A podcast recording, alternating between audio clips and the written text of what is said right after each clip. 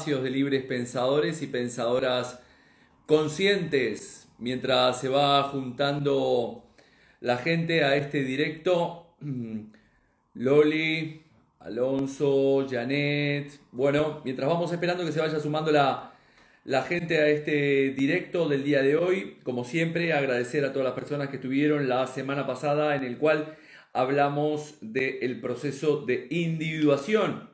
En esta semana, bueno, como, como ya saben habitualmente, este, tratamos en estos espacios de libres pensadores y pensadores conscientes eh, tanto la mente como también el cuerpo y también el alma. Y en esta oportunidad eh, queríamos hablar, o bueno, yo quería, me apetecía hace mucho tiempo hablar del el cuerpo, tan importante este vehículo para, para nosotros. Y en esta oportunidad quería invitar a mi hermano Science Coach, este, Elkin, de Colombia, directamente de Colombia, una máquina de entrenar.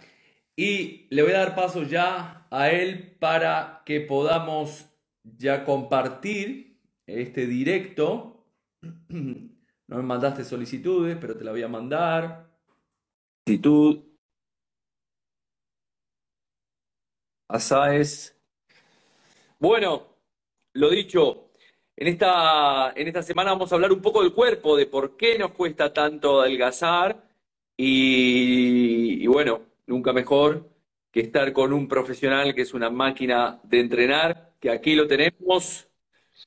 A ver, hermano, ahí, da vuelta. Jorge, buenas tardes, ¿qué pasa? ¿Qué tal? ¿Cómo estamos, mi hermano? Súper bien. ¿Y vos cómo vas? ¿Cómo va todo? Muy bien, muy bien, con mucho calor aquí en España.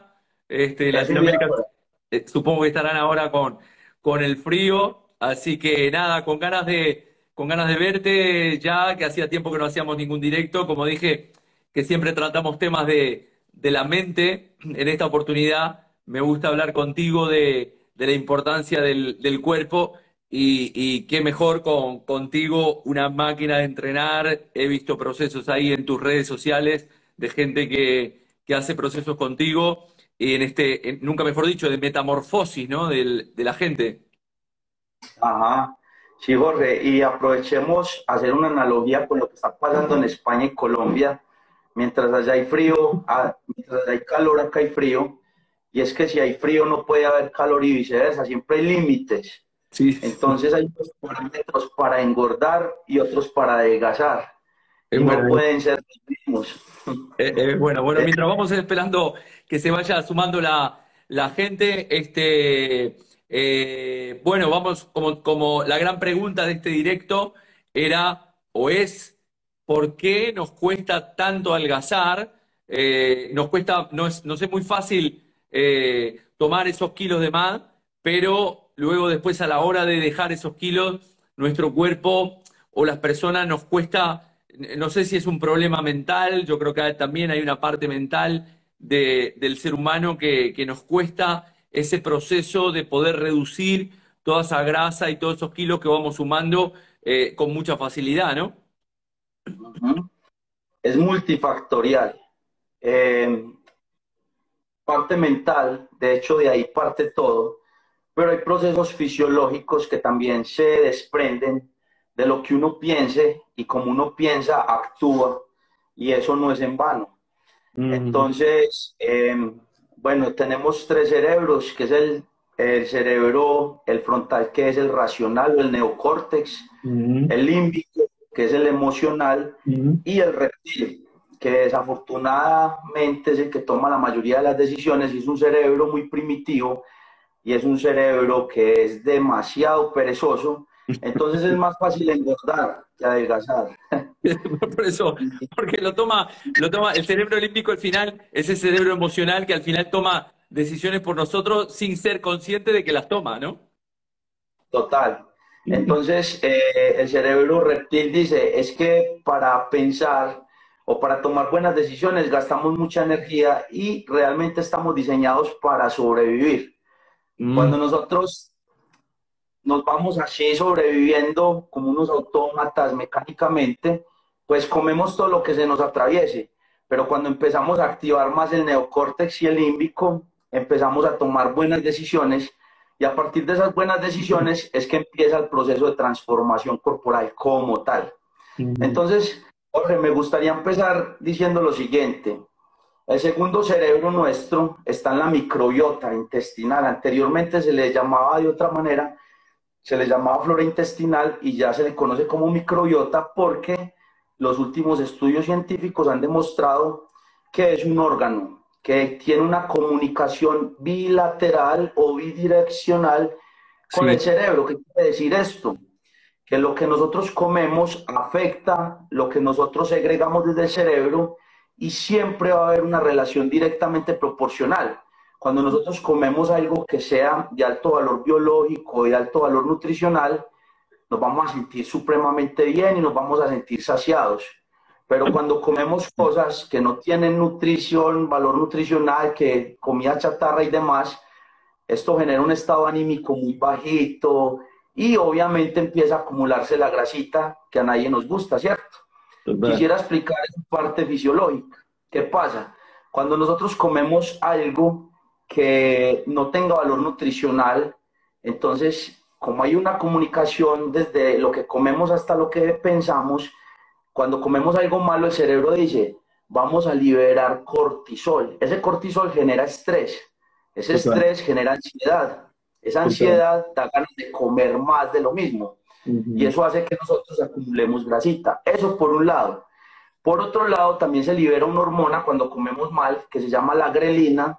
Como no comimos algo que tiene valor nutricional, la grelina le dice a nuestro cerebro, hey, eso no me dejó satisfecho, comamos de lo más de lo mismo, perdón. Usted se come el dulcecito y le dan ganas no de una carne o de una papa, que es de alto valor biológico, le dan ganas de una tortica, de otro dulcecito. Entonces eso es lo que hace que se vuelva un círculo vicioso, que comamos una cosita que no tenga valor biológico y que vamos por otra de lo mismo. Por el contrario, cuando nosotros estamos haciendo un paralelo, entonces comemos mal y eso hace que nosotros generemos más ansiedad y sigamos comiendo de lo que no necesitamos, porque eso no nos satisface, no tiene nutrición, entonces el cerebro así lo detecta. Cuando comemos bien, al contrario, entonces el cerebro dice, esto tiene buen valor nutricional, ya no necesitamos más, baja la ansiedad y libera una hormona que se llama la leptina. La leptina le dice a nuestro cerebro, estamos satisfechos, no necesitamos más porque ya me nutriste, ya me diste eh, lo que necesitaba. Ahora bien, entonces, ¿qué hacemos para comer bien y qué es lo que no necesitamos cuando comemos mal? Vámonos por partes. Vamos, ejemplo, vamos por partes, exacto, vamos, vamos, por partes. Hasta ahora, hasta ahora tenemos que básicamente el ser humano entra en un círculo, para hacer un resumen de, esta primera introducción, entramos en círculos viciosos cuando tenemos mucha ansiedad, liberamos mucho cortisol, eso es correcto, cuando tenemos mucho cortisol, cuando tenemos mucho miedo, mucho estrés en nuestro cuerpo liberamos cortisol, ese cortisol nos hace alimentarnos de una, de una mala manera, es decir, comer cosas que no son nutricionales o biológicas para el cuerpo, y al final el cuerpo no se, no se satisface nunca, ¿no? Y entonces ahí es donde empezamos a a, acumular esa grasa que, dices. Sin embargo, si nosotros también estamos bien mentalmente, ya empezamos a liberar otro tipo de sustancias en el cual nuestro cuerpo se sacia y nos permite liberar otro tipo de sustancia, ¿no? Es correcto, totalmente correcto. En la microbiota intestinal, a su vez, hay eh, unas sustancias que son unas bacterias. Hay unas que son positivas y otras que son negativas. Cuando nosotros comemos lo que debemos, entonces, ¿qué va a predominar? Las bacterias negativas. Nosotros necesitamos comer bien para que predominen las positivas. Por ejemplo, se ha demostrado ya que cuando nosotros comemos mal y se bajan las bacterias positivas, se baja también la producción de, unas hormonas, de unas hormonas llamadas neurotrofinas, que generan algo tremendo llamado depresión. Yo sé que a ustedes llegan pacientes todo el tiempo con depresión, a mí también, y por lo general son personas que se alimentan mal, Jorge. Las personas que nos alimentamos bien, esa parte, gracias a Dios, no la sufrimos porque la verdad es que predominan en nuestra microbiota intestinal las bacterias positivas.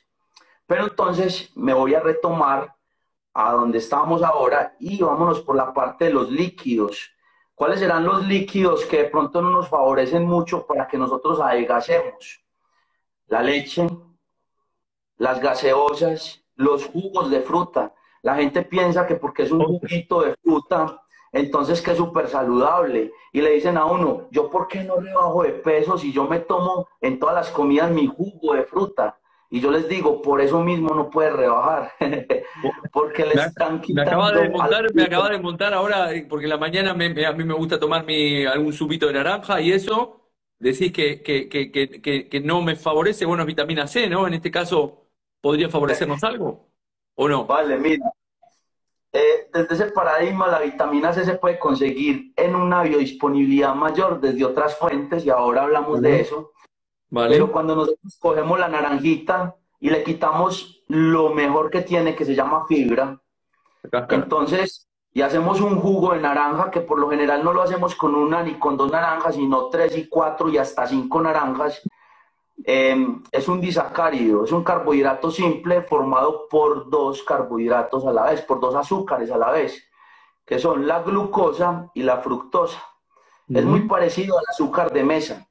Es lo más parecido que hay. La fruta sin la fibra al azúcar de mesa. Entonces, ¿qué pasa? Que esto dispara la insulina. Cuando se dispara mucho la insulina, la insulina no es mala. Lo malo es mantenerla arriba. En todas las comidas, juguito, juguito, juguito. ¿Qué pasa? Que como la insulina es una hormona que está diseñada para anabolizar o para construir, cuando uno la utiliza bien, construye masa muscular, pero cuando uno la mantiene arriba, construye es grasita. Listo. Entonces, partiendo de ahí, el juguito no nos favorece mucho. La leche tiene lactosa. La lactosa es el azúcar de la leche. Adicional a eso, pues tiene más cositas que no nos convienen mucho, pero no adondemos tanto en esa parte. No es que sea mala tampoco, ni el juguito es que sea malo. Lo malo es en todas las sobremesas leche, en todas las... Y súmale que hay gente que se toma en todas las sobremesas el jugo de leche, con leche. Y adicional a eso le echa azúcar. O sea, eso es una bomba de azúcar. el azúcar es el alimento preferido del cáncer, por ejemplo. Y de ahí sacaron las dietas cetogénicas, porque son bajas en carbohidratos, son altas en grasa y en proteína, y ayudan mucho a sensibilizar la insulina. Pero bueno, entonces. Y en ese caso, cambiar, cambiar, cambiar el, el, el, eh, porque yo en mi caso, por ejemplo, en la mañana desayuno con avena, ¿no? Eh, eh, te, parece que puede ser? La, avena es un sustituto importante de la, leche, ¿no? Tremendo. De hecho, entonces, carbohidrato simple o que sube mucho la insulina y no nos conviene mucho, la leche. Carbohidrato complejo, que sí nos sirve porque tiene un trato digestivo lento, es decir, da energía por un largo periodo de tiempo y no sube tanto la insulina, la avena. Entonces, si vamos a escoger entre leche y avena, me quedo con la avena. La leche ocasionalmente. Pero hay algo que nosotros debemos tener en cuenta y es que la base de nuestra alimentación debe ser en comida de verdad. ¿Y cuál es la comida de verdad? La que nos da la naturaleza. Mm. La papa, el arroz, el plátano, son carbohidratos complejos ¿Qué quiere decir eso? Que al cuerpo se le dificulta más poderlo procesar, entonces los picos de insulina no son tan elevados. Cuando un carbohidrato es simple, quiere decir que el cuerpo de una lo convierte en azúcar y eleva mucho los picos de insulina. Por ejemplo, un diabético tipo 2 em, no puede estar comiendo carbohidratos simples porque de una se le sube el azúcar y es sumamente peligroso para él debe mantener los carbohidratos bajitos y ojalá sean complejos, listo. Entonces, Jorge, em, definitivamente eh, para poder adelgazar tampoco nos sirven mucho las dietas restrictivas. ¿Qué quiere decir eso? Que vamos a bajar las calorías de un momento a otro y vamos a aguantar hambre. Miren lo paradójico que pasa acá. ¿Se acuerdan que ahora hablamos de la leptina, que es una hormona que le dice a nuestro cerebro que ya estamos llenos, que ya hay saciedad. Es una hormona que nos ayuda mucho a adelgazar. ¿Qué pasa? Cuando nosotros bajamos mucho el porcentaje de grasa en una dieta muy restrictiva, la leptina se libera desde ahí, desde el tejido graso. Ahí hay algo que se llama lípidos, que son células grasas, y de ahí la palabra leptina. ¿Qué quiere decir esto? Que cuando el porcentaje de grasa está muy bajito o lo bajamos muy agresivamente, a la vez se baja la producción de leptina. ¿Eso qué quiere decir? Que nuestro cuerpo va a entrar en ansiedad de una. Porque si no tiene la leptina que le diga, hey, estás lleno, entonces se va a subir la otra, que es la grelina, y le va a decir, cómase todo lo que no se ha comido en este mes en una semana. Y eso es a lo que conocemos como el efecto rebote. Ah, vale, vale, vale. Ahí está, ahí está el efecto rebote. Ahora, ahora entiendo a partir de esta explicación de, por qué muchas veces las personas de repente adelgazan eh, rápidamente con una, con una dieta, eh, en lo que entiendo que te dices, ¿no? Una dieta restrictiva y que después enseguida el cerebro les está diciendo que coman todo lo que no, no, no, consumieron. Y, la leptina dónde la podemos, en qué tipo de, de alimentos podemos encontrar? La leptina, por ejemplo. Todos los naturales. Desde los, vamos a hablar de macronutrientes y te voy a nombrar los que más generan liberación de leptina. En los carbohidratos, los macronutrientes son las grasas, las proteínas y los carbohidratos.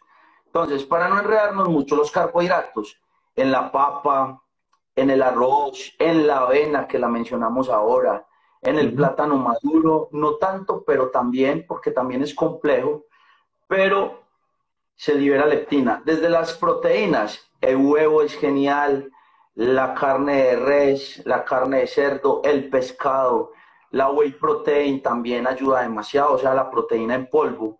Y desde las grasas encontramos los frutos secos, también encontramos eh, en el aguacate, en el aceite de coco, en el aceite de oliva, nos sacian demasiado. Y es muy fácil de identificar, Jorge, vos te vas a comer una comida normal, ¿cierto? Entonces te comes una porción de lo que más sacia y lo que más genera leptina es la papa. La papa es el alimento que más genera saciedad. Entonces vos te comes, por decir algo, 100 gramos de papa y te comes 100 gramos de carne. Y si a vos te dan ganas de comerte algo adicional, te lo aseguro que no vas a repetir papa ni carne. ¿Qué vas a querer? El postrecito.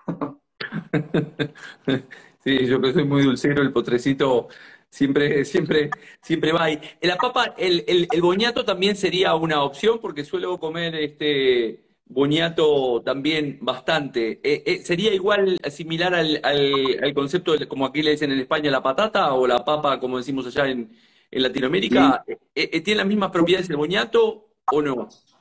El boñato es la batata. Sí, la batata. La batata es altísima en betacaroteno, o sea, es supremamente buena también y también es un carbohidrato complejo y también nos ayuda mucho a generar saciedad. La batata, la papa. Ahora, la papa y la batata eh, están en diferentes eh, composiciones cuando tienen la cáscara que cuando la pelamos. La cáscara tiene fibra y la fibra baja ese impacto de glucemia, o sea, evita que se suba el azúcar en sangre. Entonces, uno la utiliza dependiendo del proceso.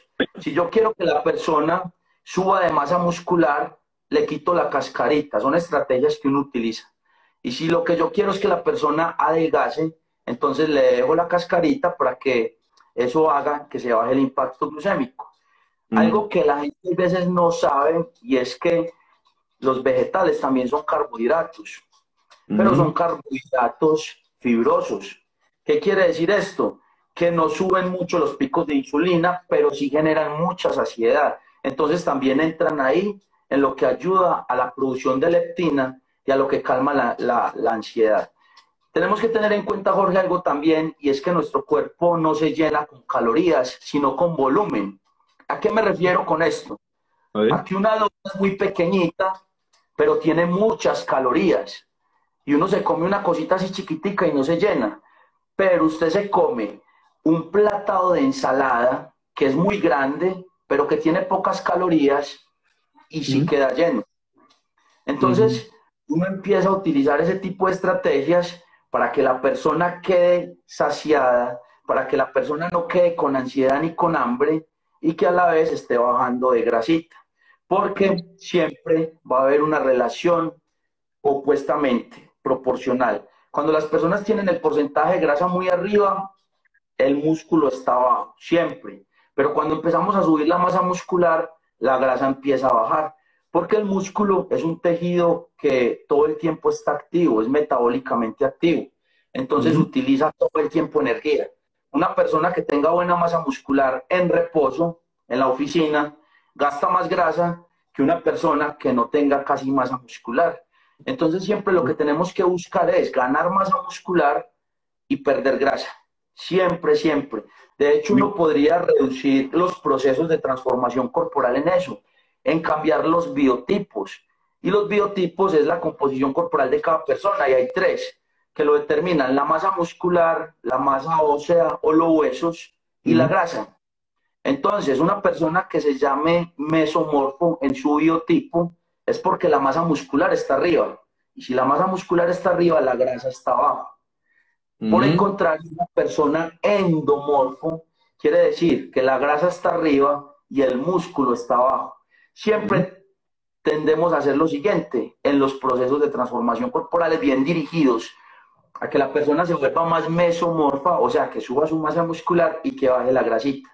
Cuando uno menciona esto en las mujeres, las mujeres ahí se asustan y dicen, yo no quiero quedar como un hombre, y esto no va a pasar. ¿Por qué? Porque las mujeres casi no producen testosterona, que es la hormona que genera la masa muscular en nosotros los hombres. Pero sí podemos subirle la masa muscular en las piernas, en los glúteos, pero que se vean muy bonitas, que se vean muy estéticas. Eso a la vez sube el consumo de energía en el día y baja la grasita en otras zonas en el abdomen, acá en las bolsitas del tríceps que se les acumula mucho la grasita, acá en esta parte de la espalda, en la papada. Entonces, esas estrategias son las que necesitamos. Subir masa muscular de una manera muy estética y a la vez, cuando esa masa muscular está arriba, pues esa grasita baja. Otro factor importantísimo, el factor sueño, Jorge, o sea, el descanso. Las personas que no duermen bien tienden a engordar las personas que dormimos bien tendemos a adelgazar. ¿Por qué mm. sea eso? ¿Por qué? Por dos cosas básicamente. Lo primero es que cuando nosotros dormimos y entramos en sueño profundo, reparamos el tejido muscular que es el que necesitamos arriba, ¿cierto? Cuando no, la verdad es que no pasa esto tan eficiente. Y la otra razón es porque cuando dormimos mal, nos levantamos con ese cortisol arriba, que ese cortisol genera estrés. Y ese estrés genera la liberación de mucha, de mucha, de mucha insulina. Y la insulina acumula grasa. A la vez esto hace que cuando uno no duerma bien, todo el día esté cansado, todo el día esté cansado y en la noche no pueda dormir. Porque ¿qué pasa? Es curioso eso, sí. y pasa por lo siguiente. En la mañana nosotros necesitamos activar unas hormonas que se llaman las catecolaminas. Las catecolaminas son las que nos abren las pupilas y nos ponen despiertos a entrenar, concentrados, a leer, activos, sin pereza, sin nada, y son la adrenalina, la, noradrenalina y la dopamina. Esto se libera cuando uno está bien, cuando uno duerme bien. Y por la noche lo que necesitamos cuando estamos bien es la liberación de otras hormonas que son la serotonina, que a la vez liberan melatonina y esto hace que entremos en un sueño profundo y reparador. Cuando no estamos bien, eso se invierte. Entonces, en la mañana estamos dormidos y con pereza, y en la noche activos y sin poder dormir. entonces. Sí, está claro, está claro, está claro. Sí, sí. Eh, eh, eh, entonces, aquí, en este caso, entonces, en tu caso, cuando haces estos procesos de que vienen de tu grupo que se llama metamorfosis, ¿no? De cambio estos cambios que, he visto en, tu, Instagram con la gente que, en lo que trabajas, ¿por dónde empiezas? Es decir, para que la persona no, sufra estos, cambios y no tenga una dieta tan restrictiva como decías anteriormente, ¿no? ¿Cómo, empezamos a, concienciarnos para poder bajar ese peso? Excelente pregunta, Jorge. Lo primero es partir desde una base de adaptación. ¿Qué pasa? Que cuando nosotros, y de hecho lo llamamos fases, fase 1 es una fase de adaptación. Entonces, damos hasta más de 15 opciones de alimentación por cada macronutriente. Es muy fácil de hacer. Si tú en la mañana quieres comerte unos huevitos, ay, no me gustan los huevos, escoge pollo, carne de res, carne de cerdo, pescado, proteína en polvo, un batido, un pancake, o te comes un yogur de alto valor biológico y lo puedes cambiar y equivale a lo mismo. Te toca con un carbohidrato, entonces tenemos una tabla de más de 15 lecciones donde si a ti no te gusta, por ejemplo, la avena, puedes escoger arepa, puedes escoger pan, puedes escoger arroz, papa cocinada, plátano maduro, batata, etc. Si el, pan, sí, el, pan, sí, ¿te parece que sí? Porque siempre tenemos el, lo mítico, ¿no? De que, de que el pan engorda. Tiene una glucoproteína que no es tan favorable, pero te voy a decir, y menos mal lo mencionaste, mm. nada por sí solo lo engorda uno el pan por sí solo no engorda, lo que engorda es comer en exceso el pan.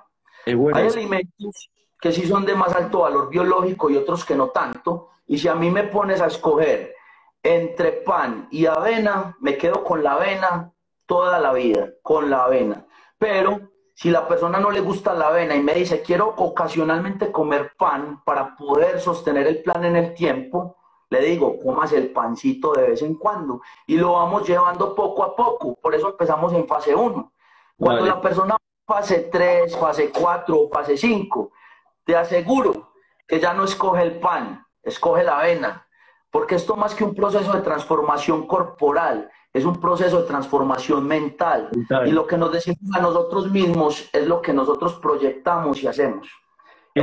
¿Y cuánto dura, cuánto suele durar esa primera fase yo tengo, dura un mes, cada fase dura un mes. Ah. Yo tengo asesores, Jorge, que llevan conmigo más de tres años y siguen en proceso y siempre cambian los planes. ¿Por qué? Porque nosotros generamos una estrategia nutricional muy efectiva llamada ciclado de carbohidratos, donde tenemos unos días que son altos en carbohidratos, otros días medios y otros días bajos. ¿Con qué fin se hace esto? Con el fin de que el cuerpo no se adapte. Porque cuando el cuerpo se adapta, se estanca y de ahí no pasa. Cuando yo llego y le doy un día alto en carbohidratos, no quiere decir que son muchos, sino que son altos con respecto a los medios y respecto a los bajos en carbohidratos. Para que se hagan una idea general, que es un día alto en carbohidratos? De cinco comidas, las cinco tienen carbohidratos y cada uno elige qué, qué porción elegir. En el desayuno puede ser avena, en la media mañana puede ser una galletita de arroz, en la media tarde puede, en el almuerzo puede ser arroz o papa y así sucesivamente.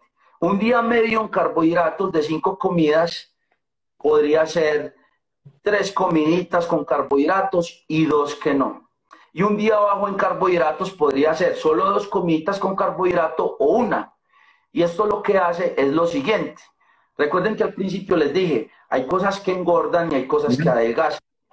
Cuando nosotros tenemos los carbohidratos arriba, no es que vamos a engordar, pero sí vamos a activar algo que se llama emetor, que permite ganar masa muscular. Cuando nosotros tenemos los carbohidratos abajo, activamos algo que es opuesto y se llama AMPK, que utiliza la grasa como principal fuente energética. Es genial. Unos días ganamos masa muscular y otros días bajamos grasa.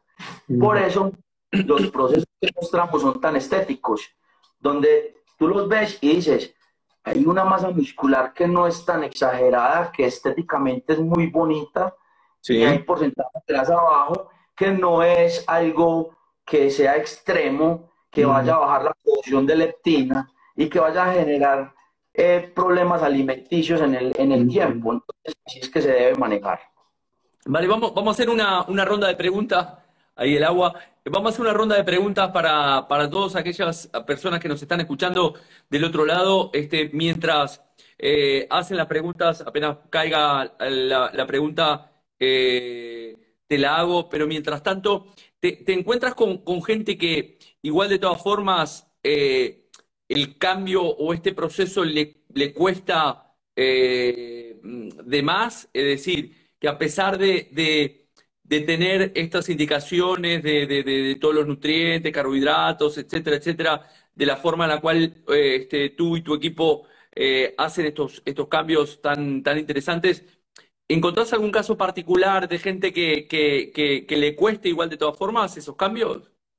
Es indispensable que tengan un acompañamiento, porque todos somos totalmente diferentes. Empezando desde los gustos por la alimentación hasta la parte actual en la que se encuentre la persona, tanto mental como corporalmente. Entonces, voy a poner un ejemplo acá muy claro, Jorge. Una persona que diga, es que eso es muy poquita comida, no es que sea poquita comida la que le mandamos, sino que primero comía mucha. Entonces, entonces necesita un alimento que le genere más saciedad, para que con esa porción quede lleno. Elige la papa y con esa porción pequeña vas a quedar satisfecho. Por el contrario, una persona que diga, pues madre, es que eso, eso es mucha comida. No es que sea mucha comida la que te mandamos, solo que primero comías muy poquito y no le estabas dando los nutrientes a tu cuerpo. Entonces ahí lo que le vamos a mandar es arroz para que coma un poquito más. Aquí, aquí nos, preguntan, nos preguntan eh, si hay algo transgeneracional que no ayude, ¿no? Este, es decir, cuando venimos de familias que son, por ejemplo, rellenitas, en ese caso, ¿no? O que eh, gente de, con, volumen corporal o, o, que tienen sobrepeso, este, e, ¿esto también incide? Claro que sí, mira, hay varios factores. Uno de ellos es la genética que viene determinada por esa generación o esa transgeneración en el árbol genealógico de nuestra familia. Eso se transmite en el ADN. El entrenamiento, la alimentación y la suplementación. Todo eso se puede alterar, absolutamente todo. Cuando yo adquiero hábitos diferentes a los que tenían mis ancestros, mi estructura corporal se puede alterar gracias a lo último que hay en tecnología y en la parte científica llamado epigenética. Total. La, epigenética me dice que yo puedo alterar mi ADN con mis hábitos. Y no solo alimenticios, sino también cómo pienso. ¿Qué es lo que hago en la mañana? ¿Me levanto con pereza a ver las noticias o me levanto a meditar y a leerme un buen libro? Eso inmediatamente altera mi forma de pensar. Y cuando empiezo a comer diferente, eso altera mi parte genética. Entonces no podemos sacar excusas de que, ay, mi mamá es gordita y yo también. Pues si usted es gordita, no es tanto porque su mamá lo haya sido, sino porque está comiendo igual a su mamá. Exacto. Entonces, cambie la alimentación, enséñele a comer a su mamá y más que a la mamá, la mamá a los hijos. Es pésima la alimentación que le dan a nuestros hijos en el colegio y en la escuela. O sea, un desayuno pueden ser unas papitas, que eso ni siquiera son carbohidratos, sino que es un ultra procesado, en vez de darle el huevito, que es un alimento natural, y cambian el huevito natural por un huevito de esos que vienen llenos y rellenos de chocolate, y ustedes ya saben a cuáles me refiero. Y eso para los niños es el superalimento. Sí, sí, total, les dan, total. Les, dan el juguito en cajita, Jorge, que porque es súper saludable. Total. Droga. Y eso es azúcar. Droga, droga. Droga pura. Sí, sí, planificando un cáncer, ¿no? Un cáncer de futuro. O sea, al final, después, después cada vez este, los, los índices de cáncer, es lo que decía, ¿no? La, el tema del azúcar, la importancia del azúcar, los índices de cáncer son cada vez más, más grandes porque la alimentación que estamos teniendo es una alimentación totalmente este, desbalanceada, ¿no? Este, y, y, es, y, es, y es curioso, pero es súper interesante esto que, que mencionas, ¿no? De, de hacerle transmitir a la gente de que más allá de que nuestra, nuestro árbol genealógico sea o podamos provenir de una familia que, tiene obesidad o sobrepeso, nosotros a partir de, esa nueva alimentación y de cambiar esos hábitos podemos totalmente eh, cambiar, inclusive, como siempre decimos en el transgeneracional, ¿no? Si tú haces este trabajo, también sanas a tu árbol arriba, ¿no? Sanas para arriba y sanas para abajo, porque este cambio que tú haces, las siguientes generaciones lo van a tomar como algo, como algo, este, eh, un nuevo hábito incorporado que se va, que, que, cambia esa rama al final, ¿no? Venimos de una familia de gorditos eh, o de gorditas y ahora, ahora hemos podido cambiar esta, esta rutina, ¿no? Es súper interesante esto que estás comentando del transgeneracional. Total, así como estamos llamados a alterar nuestro árbol genealógico desde las constelaciones familiares, no todos las hacemos, pero los que venimos a hacerla sanamos ancestralmente muchos patrones de comportamiento que se están repitiendo. Cuando cambiamos la conciencia de comer, nuestro ADN se modifica mediante la epigenética y es lo que le vamos a transmitir a nuestros hijos y sus hijos a los hijos y a las siguientes generaciones. Sí, sí. Entonces, en vez de excusarnos en que es que mi abuelo o mi abuela, decir, yo tomo la decisión de que las generaciones que vienen las voy a alterar a mi favor para darles salud y para darles bienestar. Qué bueno, qué bueno, qué bueno, qué bueno. Eh, Sáenz, bueno, nos quedan cinco minutos a ver si hay alguna pregunta más por ahí relacionada al tema de alimentación. Ahora que tenemos a este crack de, del entreno, lo, lo, pueden seguir en sus redes sociales. Eh, él muestra en sus redes sociales los cambios que realiza con la gente a partir de todo esto que está contando, de la alimentación, de cambios de, de hábitos principalmente, porque ya sabemos que a través de la ínsula de Rey, como decías al, al, principio, nuestro cerebro está continuamente conectándose con, con nuestro estómago y todo lo que llevamos al estómago también afecta a la mente y viceversa, ¿no? Entonces, esto es súper interesante porque, porque Elkin trabaja, trabaja con no solamente a nivel corporal con estos cambios de hábito, sino como decimos siempre, porque muchas veces lo que decíamos anteriormente, el efecto rebote, ¿no? Yo conozco muchísima gente que de repente hace una dieta, adelgaza y a los pocos, al poco tiempo eh, eh, vuelve, vuelve a engordar, ¿no? Entonces, esto lo, lo, vemos, lo vemos muy seguido. Jorge, la única diferencia que hay entre una persona que tenga un buen cuerpo y una buena salud con respecto a alguien que no, es la forma de pensar. Total. El que, el que no tiene salud y el que no está físicamente como quiera, saca excusas. Total. El que no, que tenga el cuerpo y la salud como quiere, dice, voy a empezar ya. Una diferencia muy marcada que hay entre las personas que obtienen la salud y el cuerpo que quieren es que no esperan hasta el lunes porque se la pasan el lunes y se llega a diciembre y ya dicen que arrancan en enero y conozco a más de una persona que lleva así más de cinco años diciéndome que el lunes empiezo. Total, total, total. Mira, una interesante acá también, Maite, que, hablaba del transgeneracional, nos habla de, del ayuno, ¿no? Que tanto está en boca de todos el concepto del ayuno. ¿Qué, qué, qué opinas de, del concepto del ayuno? Actualmente estoy haciendo ayuno intermitente estoy haciendo eh, ayuno no paso de 16 horas. El más común es el de Lean Games, que dura 18 horas, o sea, 18 horas sin comer nada y 8 horas comiendo. Por ejemplo, la última comida de hoy puede ser a las 8 de la noche y la primera del día siguiente a las 12 del mediodía. Tenemos que tener en cuenta lo siguiente. ¿Cuáles son los beneficios del ayuno?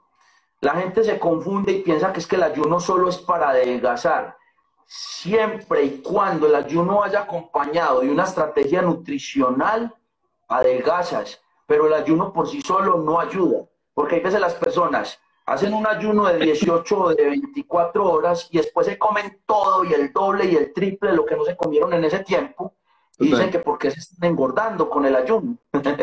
Entonces, tenemos que tener en cuenta varios factores. Tiene dos premios Nobel gracias a un concepto llamado autofagia. La autofagia es la capacidad que tiene nuestro organismo de coger las células muertas, radicales libres y lo que ya no necesita y eliminarlo por sí mismo. Es para la salud algo genial. Elimina radicales libres, tremendo, para la ah, salud.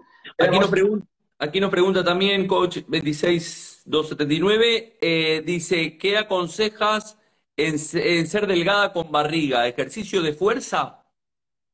Jorge, déjame terminar la idea del ayuno y te ah, respondo Vale, vale, vale. vale, ¿Qué pasa con el ayuno? Es una gran herramienta, pero más que una herramienta es un hábito o un estilo de vida.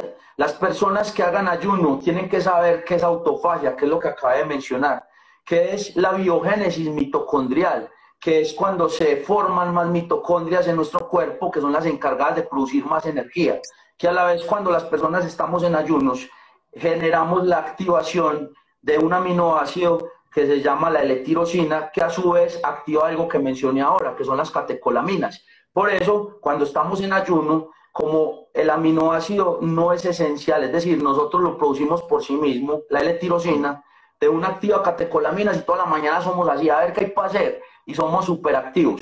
Para que ese proceso se prolongue, debemos romper el ayuno o que la primera comida sea con proteína más grasa o con proteína más carbohidratos. Eso, ven, o con vegetales, perdón, no con carbohidratos. ¿Por qué? Porque recordemos que la grasa de los vegetales con la proteína activan esta vía de señalización que se llama AMPK, que sigue utilizando la grasa como principal fuente de energía y no rompe el proceso de autofagia. Si nosotros entramos con carbohidratos, entonces ese efecto se pierde. Y es uno de los efectos más buscados con el ayuno. ¿Listo? Ahora, si las personas entrenan en ayunas, tienen que tener en cuenta que la última comida que tengan en el día sea con carbohidratos, que ahí sí entren los carbohidratos para que tengan una reserva de glucógeno en el músculo, que es el combustible o la gasolina de nuestro cuerpo cuando vamos a entrenar. Eso es clave. El ayuno se nos puede llevar tres o cuatro likes. Dejemos ahí, Jorge, digamos lo siguiente. El ayuno es para personas que conozcan estos conceptos o que estén dirigidas bajo a alguien que los lleve allá. Recordemos también que después de 24 horas solamente se da el proceso de autofagia. Entonces, cuando las personas hacen ayunos de 12 horas, que es lo mínimo, 14, 16 o 18, no están cumpliendo con este principio. Entonces, asesores muy bien, yo los puedo asesorar y les armo algo totalmente específico con todo lo que les voy a decir y hasta más, mineralizando el agua, les digo cómo y toda la cosa. Ahora, la última, esta, esta que estaba la última, la última pregunta, ¿qué aconsejas eh, ser delgada con barriga? ¿Ejercicio de fuerza? indiscutiblemente la fuerza tiene que predominar ante el cardio. Les voy a decir por qué. Porque cuando las personas dicen, es que yo quiero bajar de peso, quiero utilizar la grasa como fuente energética y se empeliculan a hacer dos horas de cardio, llega un punto donde el cuerpo se defiende y no utiliza grasa, sino que empieza a autoconsumir el músculo. Se llama gluconeogénesis. El cuerpo es un ente homeostático, que quiere decir que él se regula. Entonces, cuando estamos dando eh, mucho de cardio, nos estamos pasando de los rangos, ella no de hecho la grasa que se utiliza en el cardio es mínima, pero miren lo siguiente, cuando yo hago trabajo de fuerza, eso favorece a que mi masa muscular se suba y recuerden que dijimos hace rato, cuando la masa muscular está arriba, ¿qué se gasta? La grasa. Entonces, el trabajo de fuerza es el que tiene que predominar sin dejar a un lado el trabajo cardiovascular. Y el trabajo cardiovascular debe ser gradual, progresivo, regulado y muy, muy estructurado. Llega un punto donde uno hasta baja el cardio o lo suspende para que el cuerpo no se le adapte y luego progresivamente lo va subiendo. Eso está en cada fase que les mandamos. Cuando ustedes nos mandan los chequeos, nosotros decimos, este asesorado necesita esta alimentación, necesita este entrenamiento, este cardio y si quiere, esta suplementación también. En eso consiste la... Qué bueno, bueno, sabes, eh, nos quedaríamos hablando, eres una máquina de conocimiento, este, como, como dije al, principio, me encanta escucharte todo, todo lo que tenés ahí y me encanta cómo lo, cómo lo, cómo lo trabajas esta parte, no solamente a nivel corporal, sino también me consta que, que, la parte mental la, la trabajas porque estamos ahí en esa, en esa misma línea de, de, este canal de libres pensadores y pensadores conscientes. Y entonces la idea es esto, ¿no? Alimentarnos conscientemente. Ha sido un gustazo. Eh, para la gente que me preguntó, este directo va a quedar en, en mi Instagram, así que lo pueden volver a chequear, sacar todos esos tips que, que dijo Sáenz. Hermano, ha sido un gustazo enorme. Gracias por tu tiempo, gracias por tus consejos y, y bueno, a ponernos manos a la obra. Jorge, para terminar, las personas que estén interesadas, que tengan cualquier duda, porque hay veces Instagram tiene un algoritmo donde la gente me dice, yo te hablé y vos no me contestaste, no me los muestra, los mensajes internos, en, eh, entran a mi perfil y hay un acceso directo a WhatsApp. Me pueden hablar con confianza, lo que necesiten con el mayor de los gustos. Gracias por tu tiempo, Jorge, y por el espacio. Y bueno, y, y lo dicho, ¿no? Haces procesos este eh, personalizado con tú y tu equipo. Así que bueno, invitados eh, todos y todas a, entrar en el perfil de, de Science y, y, seguirlo. Gracias, hermano. Un fuerte abrazo. Estamos en contacto. Chao, chao. Hasta luego.